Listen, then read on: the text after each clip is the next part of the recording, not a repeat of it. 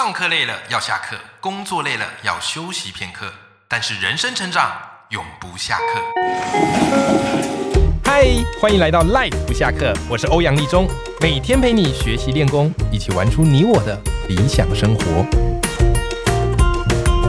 Hello，各位听众朋友，大家好，我是王立中，欢迎收听 Life 不下课，每天一集不下课，别人休息你上进，累积你的复利成长。好，我们今天这一系列的这个经典企业故事哈，我们来看到另外一间，我觉得也是呃非常可以带给我们启发的公司，叫做什么嘞？它就是亚马逊啊！大家一听到这个亚马逊，自动就会想到哇，它是这个全世界数一数二大的电商企业啊！他们的这个执行长啊，就是这个贝佐斯，非常非常的有一套，开启了整个电商的帝国，诶那重点就来了啊！重点就来了。那到底亚马逊啊，他们是怎么样崛起的？以及为什么他们能够让电商帝国无限的扩大啊，成为当今世界上的一个霸主？以及他们这样的一个运作方式，如果来到我们个人身上，我们可以从中得到怎么样的启发？哦，这就是今天这一集，我觉得可以带给大家一个很重要的收获。那当然，这系列内容哦，最主要是我读了一本书，这本书我非常喜欢，推荐给大家，叫做《你的坐标有多大，见识就有多高》。好，那这本是罗振宇哦，罗胖的著作，好，里面写了很多企业文化啊，以及去分析他们背后的一些商业模式。啊，我自己当时读完就觉得哇，太有意思了，因为我很喜欢读这类型的故事，尤其这些公司呢，都是平常会在我们生活当中不断出现的啊，跟我们生活是密切相关的啊，所以读起来更有一个熟悉感啊。因此这系列呢，我就以这本书来当做一些基底，再加上我一些个人的诠释啊，或者是延伸啊，希望可以带给大家一些收获。好，那么就回到这个亚马逊。啊，亚马逊是知名的这个电商公司哇，它的这个服务非常非常的多。好啦，那亚马逊他们最主要的策略到底是什么呢？啊，他们最主要的一个模式哦，叫做飞轮模式。而这个所谓的飞轮模式呢，指的是它各项业务之间环环相扣。然后慢慢慢慢的会震荡放大，也就是像滚雪球般会越滚越大，所以这个飞轮模式就非常非常的重要啊。首先一开始哦，其实亚马逊他们的电商的这个策略很简单，他们先主打的是会员业务，OK，当然要先收集多一点的会员，对不对？你的会员越多啊，就代表你的流量越大啊，就代表你的基础的客群越多嘛，对吧？啊，所以像你看那个 Costco。对不对啊？你要去 Costco，他们就推出怎样？就是你一定要先成为他们的会员，要缴一个年费啊。那个年费，如果你是第一次缴，你会觉得哎呦，怎么还蛮多的？而且那年费是每年都要缴啊。你只有缴年费之后，你才可以进去买东西。这个就是所谓的会员的业务，有没有好？所以他们先广收会员，然后接下来呢，第二个呢啊，他们开始引入第三方的商家。让其他的商家也可以在网络上啊去进驻亚马逊，来扩大他们这个商品的基群。好啦，然后再来呢，这个飞轮哦，继续继续的转动哦，好，继续继续的转动。好，客户开始慢慢的成长，对不对？啊，那当客户开始成长啊，因为第三方的商家进驻嘛，所以他的选择就会多，所以自然而然他们的客户、他们的会员加入的也会越来越多。你看，开始滚哦。这个雪球开始越滚越大，因此呢，当你客户越来越多，你就可以去跟什么？你就可以去跟你的上游的厂商议价，讨论价格，对不对？啊，就可以把价格压低，因此你拿到的成本又会比平其他平台来的更低，对不对？你看我会员有那么多，你看我客户有那么多，对不对？哈，所以呢，你东西在我这边卖，你不用担心卖不出去。好，因此呢，我们来做个互利的交易啊，就是我提供给你我这边很大的客源，那你提供给我更低的成本价，有没有？好，这个叫上游溢价。好，接下来呢，飞轮在继续持续的转动，你会发现哦，因为有第三方商家的进驻，使得他们的商品更加的多元化，而且再加上成本，亚马逊可以开始控制了。啊，可以开始去跟这些商家讨论了，去议价了，所以又可以继续的来压低成本。那接下来呢？啊，亚马逊还有一个很大的一个优势，就是他们有所谓的云端服务。这个云端服务它是一个非常广义的，包含呢，好他们的运算分析啊，他们的资料库以及他们的管理系统啊，这种你一定不陌生啦啊。有时候你可能在某个电商平台买过什么样的东西啊，然后这个大数据它就会记录起来，就开始分析，然后就会开始推波哦，告诉你说，哎，这些东西你可能也喜欢哦。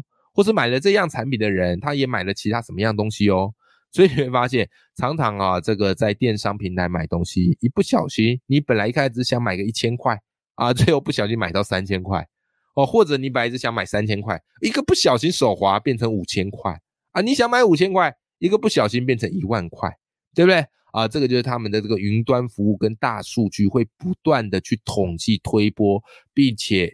给你一个更准确，你可能会想买的东西，好，所以亚马逊这一点，它的云端服务是非常非常强的，有没有？好，因此呢，哎，消费者可能你在买东西的同时，又被推波推送一些其他他可能感兴趣的东西，越买越多，是不是整个亚马逊啊，它公司的获利也就越大？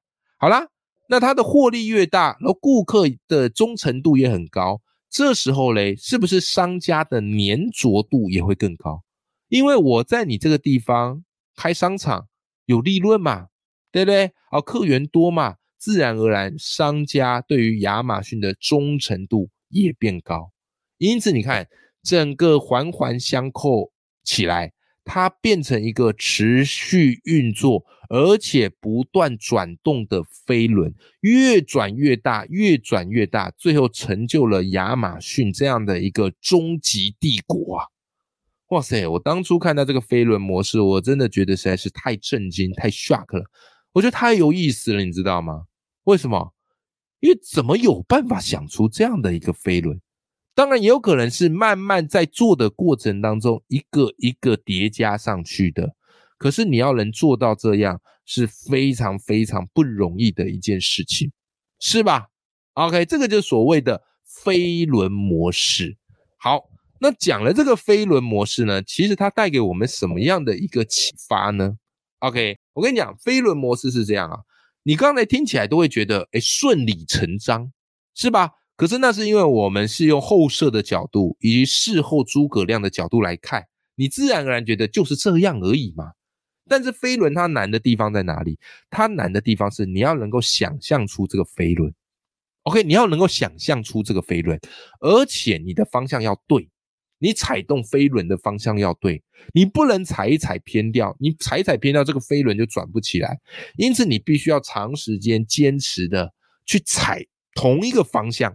让这个飞轮确实的转动起来，到后面你就会越来越省力，是不是啊？这个就是我们从亚马逊的飞轮模式可以带来的一个醒思。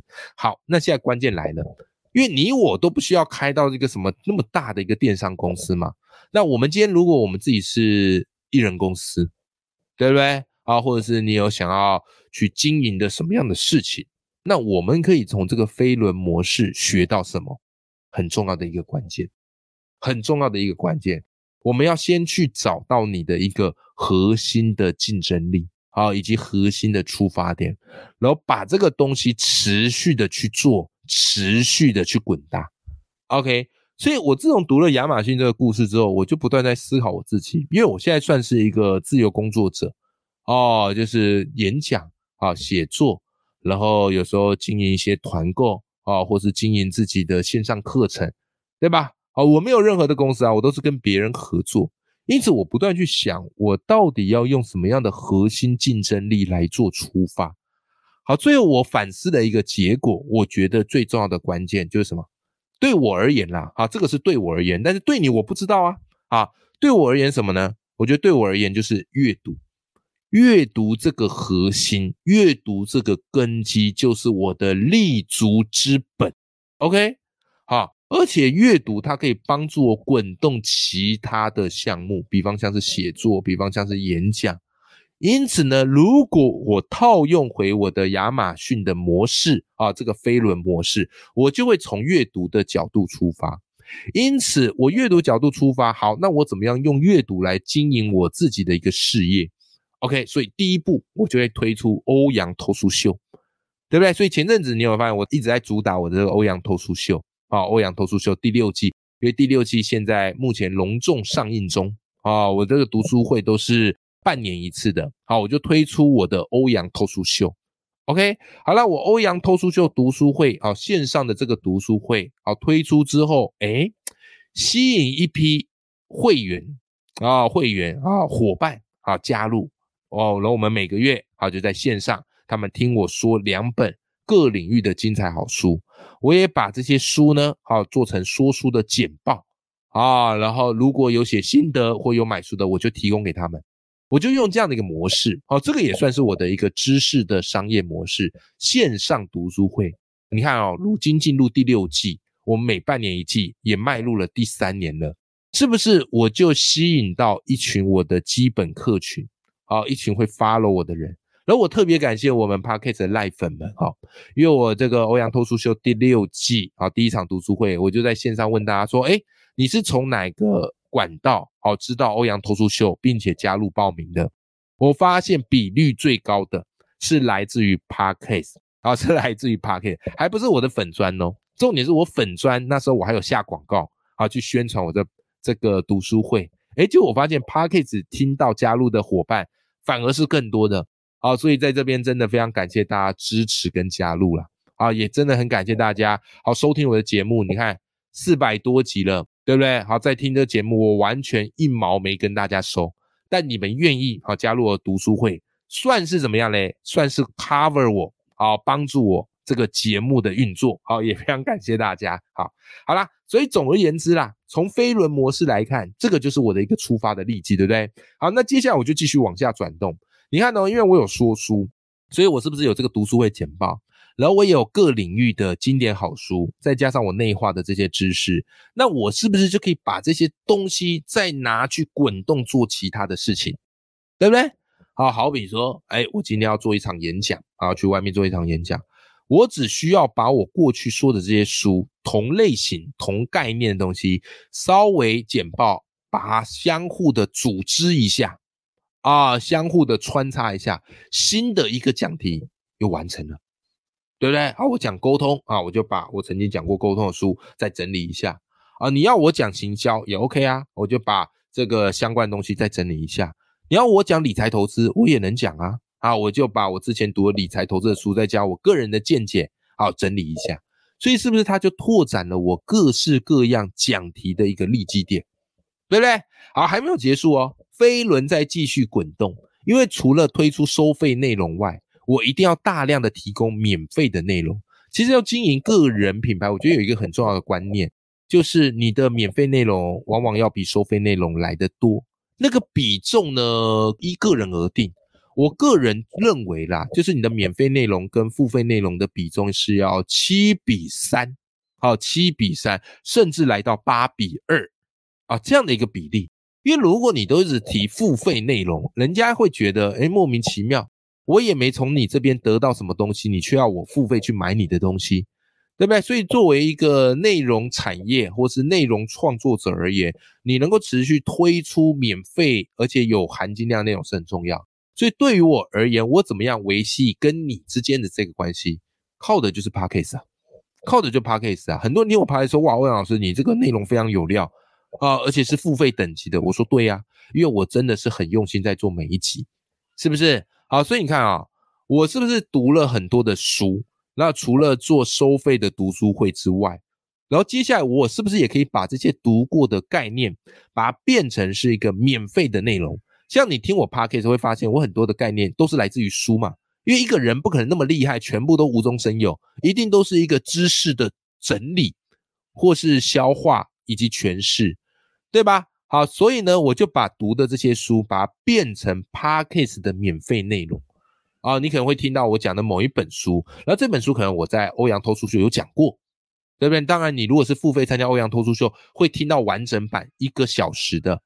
那我如果把它做成免费内容，我可能就把书里的一个概念截取出来，做一集十五分钟的内容给你听，对吧？好，所以不管你是付费跟这个免费收听的，你都可以得到收获啊。当然，如果你是付费听的，你收获一定会多一点点啊。这个是一个很基本而且很正常的逻辑，是不是？好，所以我这个飞轮模式它就日渐的转大起来。这个就是我从亚马逊里面得到的一个启发。我的立基点就是从阅读出发，好，然后把书中的内容可以拆解啊，内化成自己的，然后跟人家分享，作为一个知识的传播者跟整理者。OK，好啦。今天这一集呢，跟大家分享的就是亚马逊的飞轮模式。好，这个飞轮模式真的看起来很简单，可是你一定要去寻找，而且必须持之以恒的去做。你看，以我自己为例，光是阅读这一块，我至少做三五年，有没有？然后慢慢的才掌握到怎么让这个飞轮转动起来啊。当然，现在这个转动速度会觉得越转越快，也会越转越大，那就是来自于你前面。点点滴滴的累积，OK，好，希望今天这集节目内容对大家有一些收获。那在新的一年呢，也祝福大家可以去想出自己的一个商业飞轮，并且开始给自己一个时间，我觉得最少要三年，给自己一个最少三年努力的时间，好，然后让他去做出成绩，转动起这个飞轮。你会发现，一开始飞轮都是这样，一开始转动起来很辛苦，踩起来很累。可是，一旦它转动起来之后，后面就是顺水推舟、顺理成章了。OK，好，祝福大家都可以找到这个飞轮，并且让它悄悄的转动起来。永远要记住，眼里有光，心中有火的自己。我们下集节目见，拜拜。